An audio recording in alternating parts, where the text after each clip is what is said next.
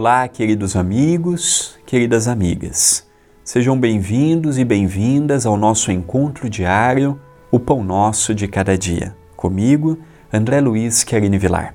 Gratidão à TV A Caminho da Luz e ao Centro Espírita Perdão, Amor e Caridade, o CEPAC.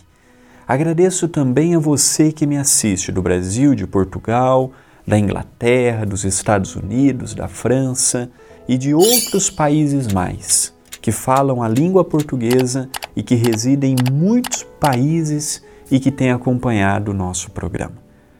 Que alegria!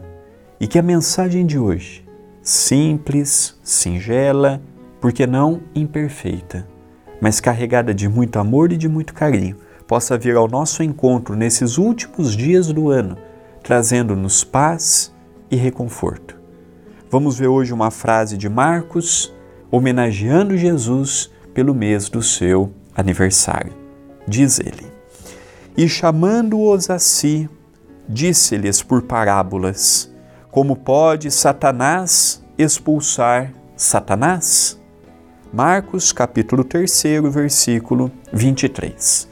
Interessante porque no meio espírita nós não temos o hábito de usarmos a terminologia Satanás. Sabemos e entendemos por Satanás um espírito transviado do bem, sendo um obsessor ou não, é um filho de Deus. Se eu vou usar o nome A, B ou C, não importa. Aqui nós estamos diante de uma passagem significativa que nos convida a analisarmos como lidarmos com o mal. Como pode Satanás expulsar o Satanás? Percebemos claramente que Jesus nos ensinava que para podermos combater a maldade precisamos iluminar o nosso ser com a bondade. Se combate as trevas com a luz, e não se combate as trevas com as trevas, não se combate a escuridão com a escuridão. Se combate a escuridão com a luz com a luz do conhecimento, com a luz da moralidade, com a luz do entendimento, com a luz do progresso moral, intelectual e espiritual, com a luz da boa vontade. Hoje percebemos como que a boa vontade ela reina distante. Então eu tenho procurado ouvir sempre o conselho dos bons espíritos e um desses dias eu estava cansado pelos afazeres que a vida nos proporciona.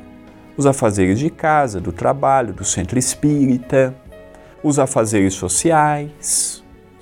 E eu fui fazer uma tarefa no centro sem colocar o devido amor que eu tinha condições de colocar naquele momento.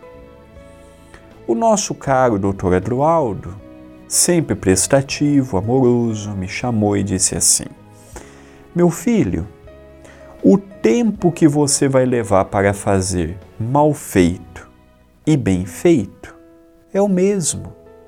Dê o seu melhor. Não faça reclamando, não faça lamentando, não faça xingando, porque o prejudicado será você, a sua saúde, a sua energia. Você estará doando uma energia que poderia estar sendo empregada em outras coisas. Então, meu filho, guarde bem esta lição. O mesmo tempo que você faz mal feito, reclamando, lamentando, injuriando, brigando mentalmente com Deus e com o mundo, você faz bem feito bendizendo a Deus pela vida, agradecendo pela oportunidade do dia e dando o seu melhor. Você vai olhar para trás e vai falar assim: eu não fui perfeito, eu não sou perfeito, mas eu fiz naquele momento o melhor que estava em minhas mãos. E ele lançou a pergunta final: será, meu filho, que se você olhar para trás você vai poder dizer que fez bem feito no trabalho, que fez bem feito no seu lar, que fez bem feito no centro espírita? Com certeza não. Então, se eu posso fazer bem feito, por que não começar já no dia de hoje? Esta é uma mensagem de reflexão. Pensemos nisto, mas pensemos agora.